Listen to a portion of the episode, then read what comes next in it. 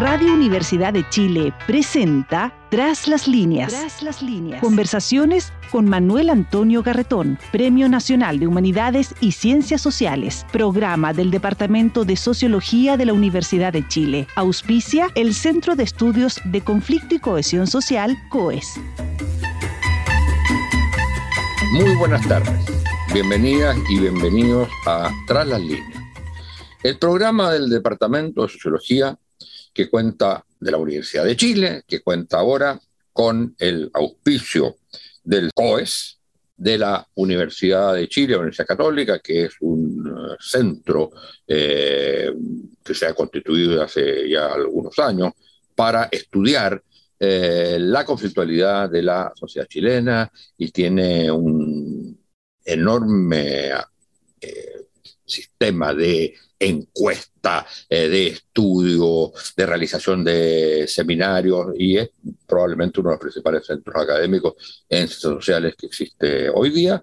Desde ahora contamos con su eh, auspicio. Y para inaugurar esta etapa, eh, que además comienza ahora con el horario prime en la radio de la Universidad de Chile, eh, hemos invitado a una de las eh, personalidades nuevas más importantes que tiene este país, que es el vicepresidente de la Convención Constitucional, eh, Gaspar Domínguez, que es médico, como todos saben, muy joven, 33 años, es magíster de salud pública de la Universidad de Chile, es médico rural en la provincia de Palena, vicepresidente de la Convención Constitucional. Fue electo por el distrito 26, que corresponde a la región de los eh, lagos, eh, y que ha mostrado en este tiempo una capacidad de combinar las dos grandes cuestiones que tiene que enfrentar esta convención, eh, que es por un lado el mantener el componente que le dio origen, que es el componente de transformación anclado en demandas eh, ciudadanas y en la necesidad de eh, vivir, pensar otro tipo de sociedad que supere aquellos aspectos más críticos de las deudas históricas que la sociedad tiene, eh, al mismo tiempo de los últimos tiempos de un eh, modelo que ha generado, eh, que ha permitido abusos de un sistema político que se ha ido distanciando de la sociedad. es decir, es el espacio para pensar cómo se transforma la sociedad chilena, pero al mismo tiempo, cómo se eh, comunican voces muy disímiles, muy contradictorias, eh, que se están enfrentando eh, y que no es solo por cuestiones solamente ideológicas, que también son bastante importantes, sino porque son visiones, pequeñas visiones de mundo complejas, eh, propios de la, eh, del estallido que se produjo en la sociedad, y hablo del estallido en un sentido más general, eh, respecto a lo que eran las viejas identidades o tradicionales identidades de, basadas fundamentalmente solo en clases sociales. Esto sigue existiendo. Ahí aparecen muchas otras identidades, muchas otras voces, que no había tenido expresión en la política y que tienen que ir aprendiendo en, durante el proceso ¿Cómo se hace esto? Al mismo tiempo que hay poderosos intereses e ideologías que defienden el statu quo, el hecho que las cosas no se transformen, eh, que de alguna manera se puede hacer eh, un cambio por aquí y por acá, pero que el sistema, el orden social y económico permanezca siendo de alguna manera el mismo, con lo que se van a reproducir las desigualdades y los eh, abusos. Bueno, combinar esta necesidad transformadora por un lado y combinar por otro lado el diálogo, la conversación, eh, la negociación que es una palabra que en un determinado momento era muy, muy negada. Es una tarea muy compleja y le ha correspondido dirigir esta parte de la Convención Constitucional a una nueva mesa eh, en la cual eh, Gaspar Domínguez ¿no? es, eh, el vicepresidente. Entonces yo partiría por decir, ¿cómo ve hoy día Gaspar el balance entre esta dimensión de la capacidad que tenga la Constitución de generar, de la Convención, de generar una Constitución nueva, distinta, legitimada, eh, y que al mismo tiempo pueda, digamos, incorpore intereses, eh, debates, eh, posiciones que aparecen tan fragmentadas, tan estalladas. Muy bienvenido a nuestro programa, Gaspar. Muchas gracias por estar con nosotros. Hola, hola, Manuel Antonio, profesor, no sé cómo, cómo llamarle.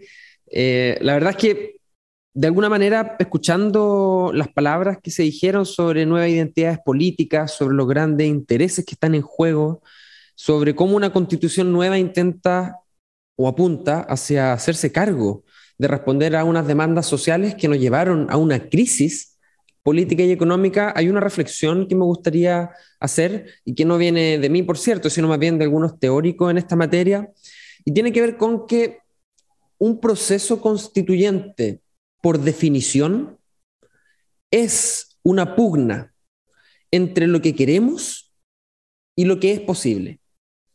Y muchas veces al inicio del proceso constituyente predomina con mucha fuerza el espíritu y las ganas que nos traen hasta aquí, que es lo que queremos.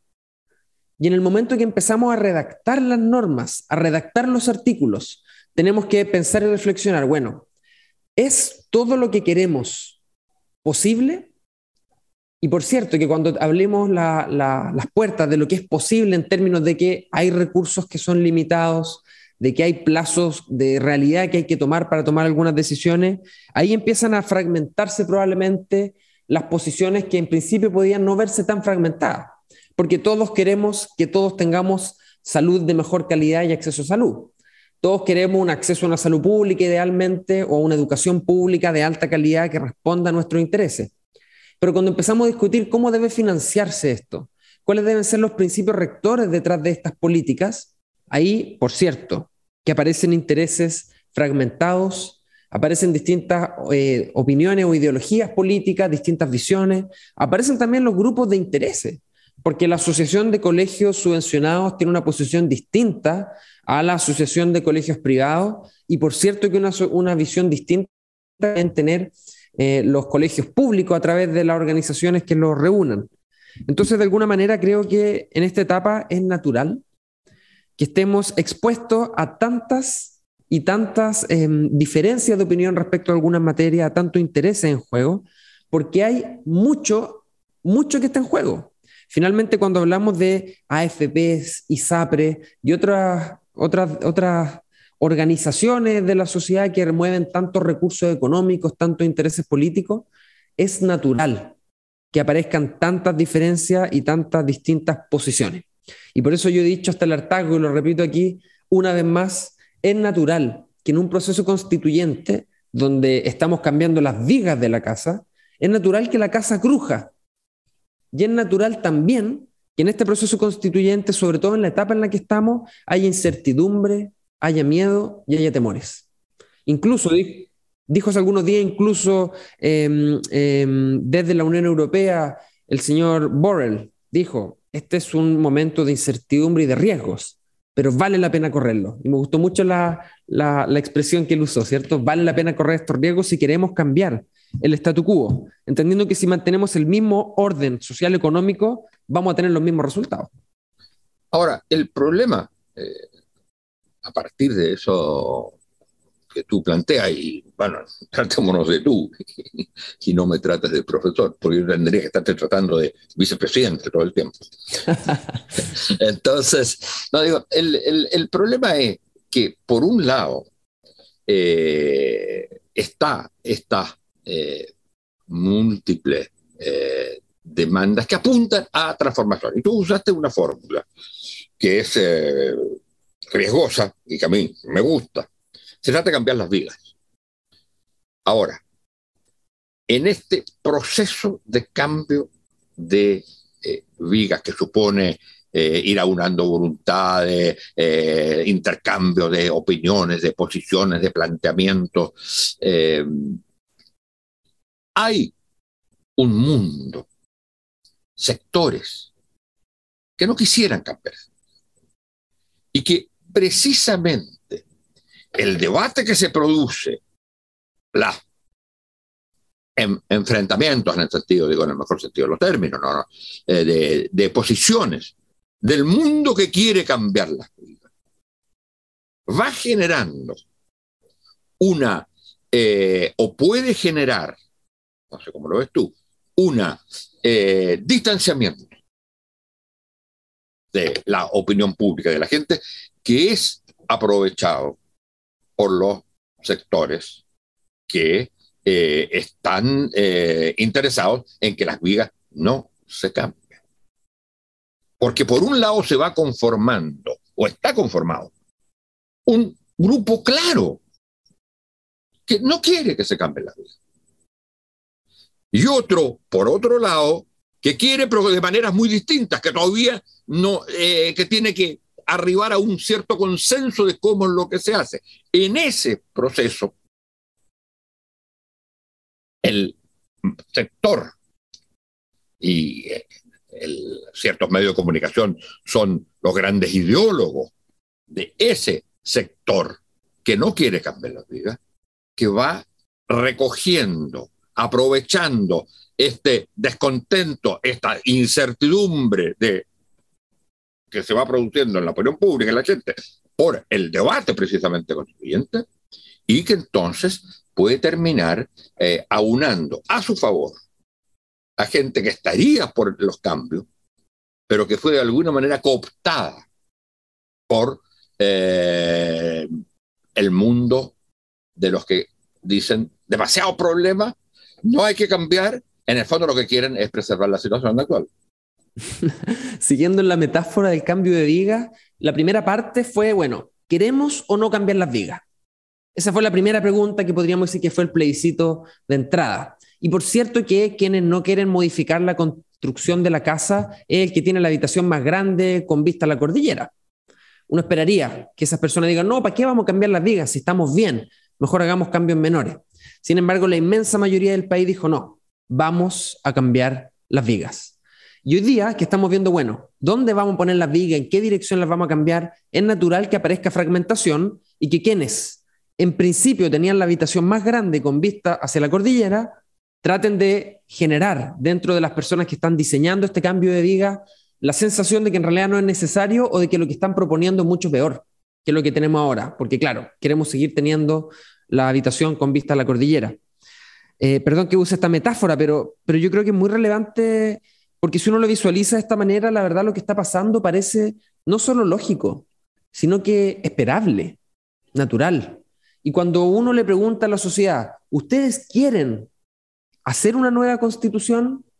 Y responde casi el 80% que sí, es lógico que cuando yo le diga, bueno, y la que quieren es esta, y yo se la muestro, es lógico que va a bajar el porcentaje uno no podría esperar que la misma cantidad de personas que tienen la sola idea de escribir una nueva constitución sea la misma cantidad de personas que desea aprobar esta cuando el borrador esté. Y lo que ha pasado, y yo creo que es muy, muy relevante y no podemos pasarlo por alto, es que el quórum más alto prácticamente posible de adoptar acuerdos en órganos colegiados dos tercios. Y aquí todas las normas que están en el borrador de la nueva constitución son por dos tercios. Y los integrantes de esta convención constitucional fueron electos por un proceso democrático, abierto y transparente que funciona prácticamente igual al mecanismo que se utiliza para elegir a diputadas y diputados. Entonces, de alguna manera, es un proceso que se legitima desde el principio, desde el procedimiento de seguir las reglas del quórum, de seguir los plazos y de entregar una propuesta, pero los que están en la habitación más grande de la casa, que nunca quisieron cambiar las vigas, van diciendo cuestiones en el camino, como por ejemplo, ya, pero si el plebiscito de salida se aprueba por poco, no es tan legítimo. Entonces, es natural que pase todo esto, o que quienes tienen la pieza más grande le pregunten a una institución externa llamada Comité o Comisión de Venecia, ¿creen ustedes que es buena idea tener dos opciones en el plebiscito salida o más bien deberíamos considerar una tercera? Entonces, es natural este tipo de maniobras. Y lamentablemente en un país como Chile, donde existe una profunda concentración de medios, una profunda concentración del poder económico y político, es esperable que ocurra todo lo que está ocurriendo. ¿Por qué? Y esto quiero decirlo con mucha claridad.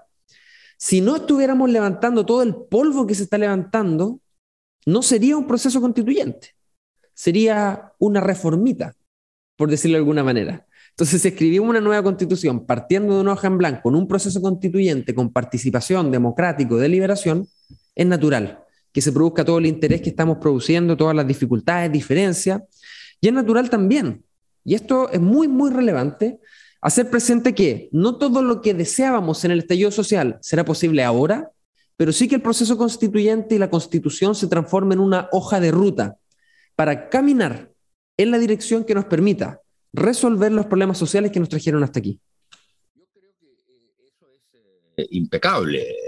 El, problema, y tú señalaste un punto que me pareció clave para lo que te quería plantear, que es, eh, hay un mundo, un sector, que tú me podrás contradecir, pero yo creo que es más de un 20%, eh, que de alguna manera está expresado electoralmente a lo largo de los años en un 44% que es el mundo hegemonizado por la derecha.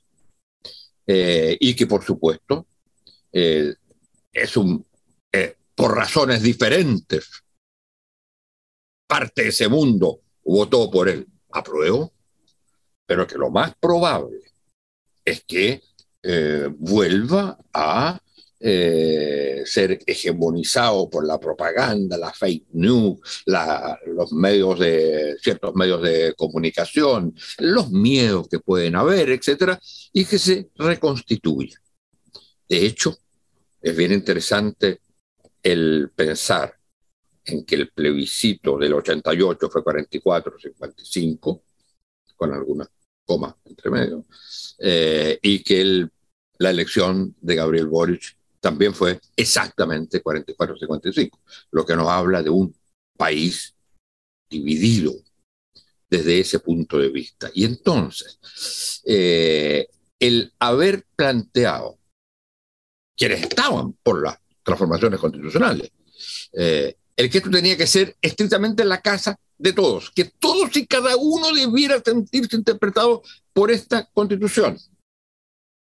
Significa que si hay gente que no quiere que haya Estado plurinacional, va a hacer lo posible porque no lo hay y va a decir esto es ilegítimo porque no se está considerando nuestro punto de vista. No se está considerando nuestro punto de vista si se rechaza el Senado. Es decir, la idea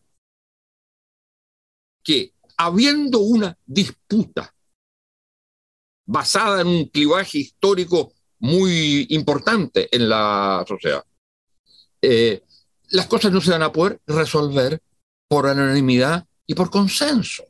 Se van a tener que resolver por mayoría. Y en la medida que el discurso dijo, esto tiene que ser en que todos y cada uno, todas, cada una, sean, eh, sienta que la constitución es de ellos, generó la idea que, bueno, basta que yo me oponga a algo y que esa oposición no se considere para que esta constitución no sea legítima porque no está cumpliendo su promesa de ser eh, la casa de todos. Y yo siempre he dicho, fue un error hablar de la casa de todos, hay que hablar de la casa para todos. Y la casa para todos, todos tienen un espacio. Eso no significa que todas las posiciones se tienen que ver representadas en una constitución, porque entonces no hay cambio, habría que mantener una posición eh, que es minoritaria, pero que es importante, por ejemplo, contra el Estado plurinacional, contra el Estado social de derecho, contra el Estado centralizado, contra la idea de paridad, etc. Bueno, yo me pregunto, Manuel, si sería posible tener un texto constitucional en donde los acuerdos se adopten por un 100%. Y ni siquiera la Comisión Ortúzar logró, en un grupo de personas elegidas por, por el dictador, ni siquiera ellos lograron ponerse de acuerdo por unanimidad si uno revisa las actas. Entonces, la verdad, comparto que mm, la expresión más adecuada quizás debiera ser estar construyendo una casa para todos. Y lo que nosotros hemos tratado de instalar y en las próximas semanas va a aparecer también como, como la frase que queremos instalar esta convención, es que esta es una convención o una constitución justa para Chile. Y pensando en la expresión de justa como, bueno, precisa y también justa en relación a la justicia. Y yo creo que esa expresión es más precisa. Que yo encuentro que muy buena, eh, muy buena expresión. Eh, eh, una constitución justa no significa una constitución que se aprobada por unanimidad. Porque aquí el gran problema, yo tengo la impresión que la manera como se ha ido resolviendo los grandes temas en discusión y se ha ido logrando, como tú bien lo señalas, los dos tercios, y eso me parece eh, que ha sido, ha sido con todos los conflictos, se demora, etcétera, pero, pero se llegan a los acuerdos. Incluso, vamos a ver, esperemos que en el del sistema político, no sé si tiene una opinión sobre eso, eh, también se llegue, se llegue a eso, y por supuesto que los que estaban por una eh, por ejemplo, había un grupo muy importante, en el cual estaba el, vicepresidente, el primer vicepresidente, que estaba por el unicameralismo. Bueno, eso se fue dejando de lado para llegar a acuerdos, pero acuerdos que no traspasen la línea de que aquí entonces todo cambia para que nada cambie. o sea, eh, hay una cuestión que es muy relevante. No todos los artículos que hoy están aprobados y son parte del borrador, a mí me gustan. Hay algunos en los que yo voté en contra y podría dar algunos ejemplos. Por ejemplo, yo voté en contra de que la edad límite de jubilación para los ministros de la Corte Suprema fuera 70 años. Actualmente 75 y se bajó. Y dije, bueno, ¿y por qué? Soy médico y conozco que la población cada vez es mayor y la funcionalidad de los adultos mayores cada vez es mejor. ¿Por qué disminuir la edad? Y lo manifesté, lo expuse, voté en contra, pero bueno, quedó siendo parte del borrador de la nueva constitución. Entonces es natural que todas las personas hayan normas o elementos que no nos gusten. Lo importante es que la idea matriz y los aspectos generales busquen consensuar la mayor parte de visiones posibles. Y yo entiendo que consenso, como palabra en términos teóricos, es cuando ponemos de acuerdo a mucha gente en algo o cuando distintos grupos se ponen de acuerdo. Y ahí me gustaría, Manuel, si me pudieras precisar desde la academia, pero yo entiendo que, aunque no todos los convencionales estemos de acuerdo, cuando la mayor parte de los grupos o colectivos sí están de acuerdo, yo entiendo que podemos hablar de un consenso. Y este, esta construcción de acuerdo o de consenso ha sido muy interesante, por ejemplo, en régimen político. Mira, fue por partes. La primera etapa, había un grupo que decía, queremos un régimen parlamentarista versus otros que decían presidencialista. Se votó y por dos votos en la comisión ganó el régimen presidencialista, donde se juntaron los votos de la derecha con el Partido Comunista, que más bien creen en un liderazgo eh, centralizado en la figura de un presidente. Y la idea del, del parlamentarismo quedó fuera. Bueno, Habiendo aclarado eso y entendiendo que viene un régimen presidencialista, venía la discusión de si queríamos una o dos cámaras. Gran parte de quienes iban por el presidencialismo consideraban que era mejor tener dos cámaras, salvo los sectores como eh, el Partido Comunista, el Frente Amplio, que dijeron, no, en realidad debemos tener una cámara. Y la discusión ha terminado desembocando en que tengamos una cámara y media. Entonces, cuando decimos y se dice eh, tramposa o mañosamente, por ejemplo, que la derecha no ha incidido en el debate, eso no es cierto. Si la derecha no hubiera incidido, hoy día estaríamos hablando de las reglas del régimen parlamentario. Si la derecha no hubiera incidido, hoy día estaríamos hablando de una cámara, pero estamos hablando de una cámara y media, porque de alguna manera hemos tenido que llegar a un resultado distinto al resultado inicial que todos tenían. Y eso implica que todos hemos tenido que conceder parte de lo que queríamos. Yo di el detalle y lo que falta por resolver es esta cámara territorial, que yo digo así gráficamente cámara y media, porque tiene algunas de las atribuciones que tiene la cámara política, pero no todas. Y hoy día la discusión es, bueno, ¿cuáles van a ser? ¿Cuáles van a ser los mecanismos de insistencia cuando haya discordia entre estas dos cámaras? ¿Cuál es el rol que va a jugar esta segunda Cámara en las acusaciones constitucionales, en los estados de excepción constitucional, en las leyes de acuerdo regional? Esa es la discusión que estamos teniendo hoy día para afinar los últimos aspectos, pero yo creo que en términos macro ya tenemos el diseño general del régimen político, un régimen presidencial con un ejecutivo con atribuciones, una Cámara política, una Cámara territorial que verá solo algunas materias con mecanismos de insistencia y en ese sentido hemos mostrado que la discusión semicircular del proceso constituyente, en donde las comisiones definen algo, va al Pleno, el Pleno aprueba y lo que rechaza vuelve a la comisión, la comisión le pega una segunda manito de gato y lo manda de vuelta al Pleno, el Pleno lo vota de nuevo y lo que rechaza vuelve a la comisión hasta una tercera vuelta, hemos visto que es un mecanismo que permite en cada vuelta ir destrabando conflictos y como una bola de nieve, en cada vuelta ir mejorando la cantidad de aspectos que nos tenemos en común y de normas aprobadas. Yo tengo la impresión que hay eh, dos eh, dimensiones en que eh, esta es una, va a ser una nueva constitución en la medida, y esto al final quisiera volver a planteártelo, en la medida que el plebiscito salida se gane, se gane por la mayoría. Y no, y, la mayoría es, eh, hay, la palabra consenso siempre es muy complicada, digamos, hay una cosa que se llama consenso y entonces se tiende a pensar que unanimidad. No, consenso es eh. Y como tú bien decías, la mayoría tiene un aspecto en democracia que es el voto personal, y que en este caso va a ser el voto obligatorio, y tiene también eh, la construcción de mayorías a través de las distintas eh, posiciones, grupos, eh, etc. El, el, problema va a ser si lo que una constitución pretende es lo que se llama la jerga sajona Agreement on Fundamentals, o sea, el acuerdo en lo fundamental de cómo se quiere vivir. Pero cuando hay sectores que se oponen a esos acuerdos en lo fundamental, entonces la única posibilidad es el juego de mayoría. Incluso en temas que pueden ser fundamentales para un sector minoritario, no habrá que respetar la, la expresión de esos sectores. Pero tendrá una mayoría que de alguna manera establecer cuáles son los, las decisiones eh, que se toman.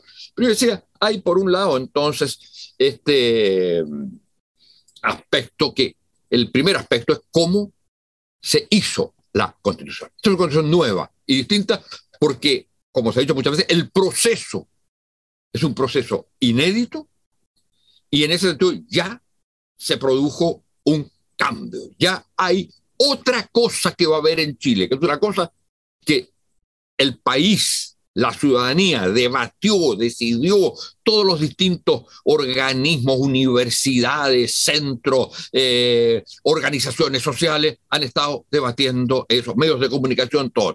Ha sido un país constituyente en cierto modo. Esa es una realidad.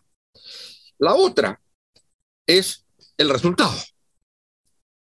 ¿Cuál crees tú hasta ahora que es el acuerdo o los artículos aprobados que marcan este viraje? O sea, que se inicia la construcción de nuevas vigas, por usar tu metáfora inicial. ¿Cuál crees tú que son, que sería lo que hasta ahora ya muestra que en materia de contenido estaríamos en un proceso distinto, con una realmente una nueva construcción. Porque el proceso mismo, el proceso de construcción de esa construcción, ya se ha avanzado enormemente. Probablemente lo que va a ser el artículo número uno de la Constitución, que dice, Chile es un Estado social y democrático de derecho. Esa será la primera frase de la Constitución. Y probablemente esta dejar por explícito que es un Estado social, dejando atrás el rol subsidiario que ha jugado el Estado en las últimas décadas, creo que representa en gran parte el espíritu de las demandas sociales que nos trajeron hasta aquí, porque el rol del Estado social implica que el Estado se obliga, se obliga a satisfacer la prestación de las condiciones mínimas de dignidad para poder ejecutar los derechos sociales y no solo los derechos civiles y políticos. Y en ese sentido, la expresión Chile es un Estado social y democrático de derecho, creo que probablemente es la viga más gorda y principal que tenemos al centro, ¿cierto?, de, esta casa. Y, y en general yo diría que Chile, a través de este proceso constituyente, comparto que ya cambió, ya cambiaron muchas cosas, ya eh, de alguna forma ya pasaron cuestiones no solo en lo simbólico, sino que en lo material, en los espacios de poder siendo utilizados por otras personas con unos discursos distintos de otra manera, y eso ya ocurrió independiente del resultado. Y creo que esto permite... Perdón, el componente plurinacional también está en el artículo 1, ¿no? Claro, después del punto viene la segunda frase y dice, Estado social y democrático de derecho, punto. Y después agrega dos tres elementos, que además es plurinacional, intercultural y ecológico. Esa es la segunda frase, que conformarían probablemente el primer inciso del primer artículo. Entonces, yo siento que con esta constitución, Chile se parece un poco más a Chile. O, de alguna manera, esta constitución describe un poco mejor lo que realmente Chile es, de hecho, de facto. Porque las constituciones que teníamos hasta ahora siempre han sido escritas por la burguesía, por un grupo que ha concentrado el poder y que con militares ha tenido la posibilidad de escribir la constitución. Todas han sido con militares eh, custodiando el proceso cierto de escritura. Y esta ha sido distinta y en ese sentido creo que permite que esta constitución se parezca un poco más a Chile. Yo creo que eso es, eh, evidente. El problema es, eh, y en ese sentido yo también pienso que el artículo 1 es aquello en lo central, para decirlo de cierta manera, que tiene que ser eh, plebiscitado. O sea, es lo que eh, en el plebiscito de salida tiene que marcar. Esto, este es un país distinto porque va a ser esto, porque va a ser democrático, por lo tanto, la transformación en un Estado social de derecho eh, con el componente plurinacional, intercultural y ecológico se va a hacer por vía democrática, y eso ya da la seguridad absoluta al, eh, al respecto. Entonces, mi impresión es que lo que va a tratar de hacer el mundo que está contra el proceso constituyente y contra una nueva constitución va a ser sumar distintos puntos, porque no va a poder plantearse contra el Estado Social de Derecho, eh, sino que va a plantear los distintos descontentos, los distintos desacuerdos, para decir, rechacemos esto, busquemos otra solución, etc. Y hay poderes, eh, eh, digamos, financiamientos, comunicaciones destinados a, a eso a sumar descontento y los descontentos muchas veces se suman a partir de lo que se discutió en una comisión y no de lo que fue el acuerdo final, que es uno de los, grandes problemas. Entonces, yo tengo la impresión que el énfasis tiene que ser dado. Eh, tú hablabas eh, de una constitución justa, eh, una constitución en la cual el Estado de Chile va a hacer esto democráticamente va a ser un Estado social de derecho. Este es el punto central, que entonces, de algún modo, a mi juicio, resuelve el clivaje central que tiene este país desde hace varios años y que fue tan expresado en el plebiscito del 88 y en la elección de Gabriel Boric. No sé cómo ves tú bueno, me, me gusta mucho esta expresión de una constitución justa para Chile porque efectivamente me he ido, ido generando la convicción profunda de que si bien ninguna constitución es perfecta y esta tampoco lo será, que todas las constituciones se van adaptando y modificando en el transcurso del tiempo y por eso tienen una cláusula de reforma constitucional, creo que para este momento coyuntural y político, esta constitución es justa, justa para Chile. Y es por eso que estoy muy conforme con cómo se ha dado el proceso y espero que el resultado, el resultado final, sea un proceso que nos deje conforme a, todas y a todos, y si no, a la mayoría, a la mayor cantidad de personas posible. Y por cierto, que esta constitución o lo que se ha aprobado hasta el momento, si bien hay algunos aspectos que falta mejorar, algunos aspectos que falta armonizar en términos de técnica jurídica, borrar reiteraciones, corregir eventuales contradicciones, creo que en lo sustancial, en lo sustancial que nos llevó a la crisis política, ya están los aspectos principales resueltos. El acceso a los derechos sociales, un régimen político que permite canalizar las demandas ciudadanas de manera más expedita de lo que es actual, elementos de democracia directa como iniciativas populares de ley o, u otras, digamos, que permiten dar mayor dinamismo al juego democrático, creo que ya de alguna manera permiten decir que en términos generales tenemos un diseño que permite canalizar las demandas sociales y amortiguar o, mediar mejor las crisis políticas y sociales que tengamos en el futuro. Bueno, Muchas gracias, Gaspar. Tenemos que terminar. Eh, yo no puedo sino, aunque no importe mucho, pero decirte que, digamos, darte las felicitaciones por lo que ha sido tu desempeño. Eh, yo digo en general el, tuyo, el de la, primera, de la primera mesa, el de la segunda mesa, porque es una tarea enorme la que se está enfrentando, pero enorme, de proporciones históricas incalculables, eh, por seres humanos que tenemos una cierta edad, un cierto contexto, eh, ciertas habilidades ciertas debilidades, y hay que echarse encima una tarea, y se han, están echando, se han estado echando encima una tarea que es eh, histórica para el país. Así que, bueno, muchas gracias por haber venido a Tras las Líneas y para la próxima vez esperamos seguir discutiendo este tema central que está llegando a una cierta culminación, que es el tema de la convención, de la convención constitucional. Eh, muchas gracias, Gaspar, y eh, muchas gracias a ustedes, señoras y señores, auditoras y auditores. Muchas gracias, Manuel Antonio. Un abrazo grande a todas las personas que, nos escuchan. Y, bueno, el 4 de septiembre, el día en donde se elegían a los presidentes, hasta antes del golpe de Estado, ¿cierto? Será el día que tendremos el plebiscito y es posible que no volvamos a tener un 11 de septiembre con la constitución del 80 vigente. Así que muy contento con lo que se viene, con mucha esperanza y a seguir trabajando porque no queda otra opción. Muchas gracias. Muchas gracias a ti. Radio Universidad de Chile presentó Tras las líneas. Tras las líneas. Conversaciones con Manuel Antonio Garretón, Premio Nacional de Humanidades y Ciencias Sociales, programa del Departamento de Sociología de la Universidad de Chile. Auspicia el Centro de Estudios de Conflicto y Cohesión Social, COES.